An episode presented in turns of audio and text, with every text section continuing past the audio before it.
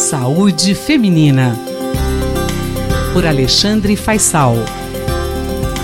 Chegou mais um momento de você saber aqui na Rádio USP sobre as pesquisas de saúde com o Dr. Alexandre Faisal. Ele é médico pesquisador científico do Departamento de Medicina Preventiva da Universidade de São Paulo. Dr. Faisal, um dos problemas mais citados por homens e mulheres de todas as classes e até mesmo de diferentes idades é dor na coluna. Tem algum estudo recente no Brasil?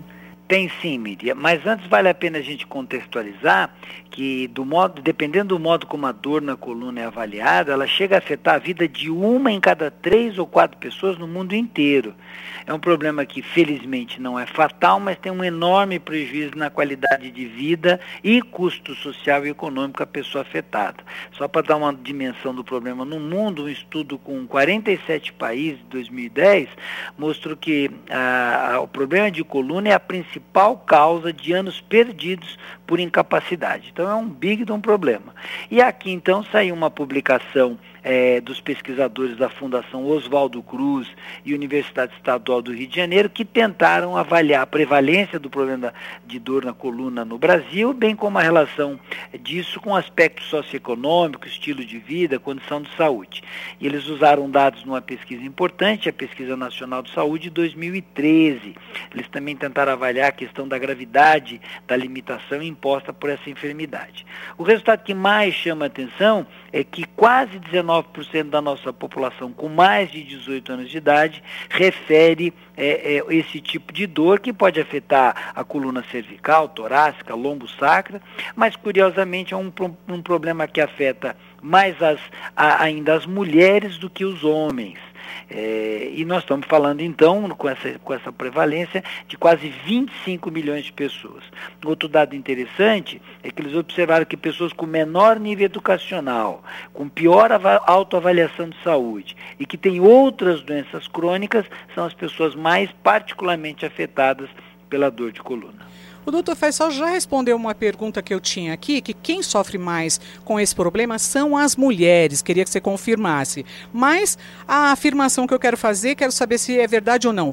A afirmação dor de coluna é problema de idoso é verdadeiro hum, ou falso? Mais ou menos como nós vamos observar. Esse conceito de que é só exclusivo do idoso não é bem verdade.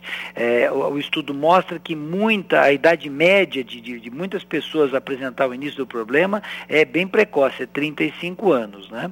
É, de fato, o problema tende a se estabilizar aos 50, mas a gravidade da limitação do problema de coluna, aí sim, ela é mais pesada para as pessoas que sofrem mais. E particularmente as mulheres idosas com mais de 65 anos, e aí a explicação pode residir no fato da constituição músculo-esquelética ou eventualmente até do tipo de atividade diária que ela desempenha, associado por questões talvez desigualdade, enfim, uma série de, de aspectos biomecânicos e de atividade diária podem explicar essa maior ocorrência nas mulheres. Se serve de consolo para o nosso ouvinte brasileiro, essa alta prevalência brasileira do problema de coluna também é observada em outros países. Então tem uma meta-análise com 165 estudos, 54 países, também lá eles observaram que é, a, a, o problema crônico de coluna afeta 18 a 19% das pessoas. E a dica que fica é se conscientizar dessa, desse grave problema. Estão adotando para isso medidas específicas de tratamento, de postura, mas também medidas educa educativas. Né? Se envelhecer bom, tem seus sabores, um deles é cuidar da coluna. Esse foi o professor doutor Alexandre Faisal, médico, pesquisador, científico do Departamento de Medicina Preventiva da USP. Saúde Feminina, por Alexandre Faisal.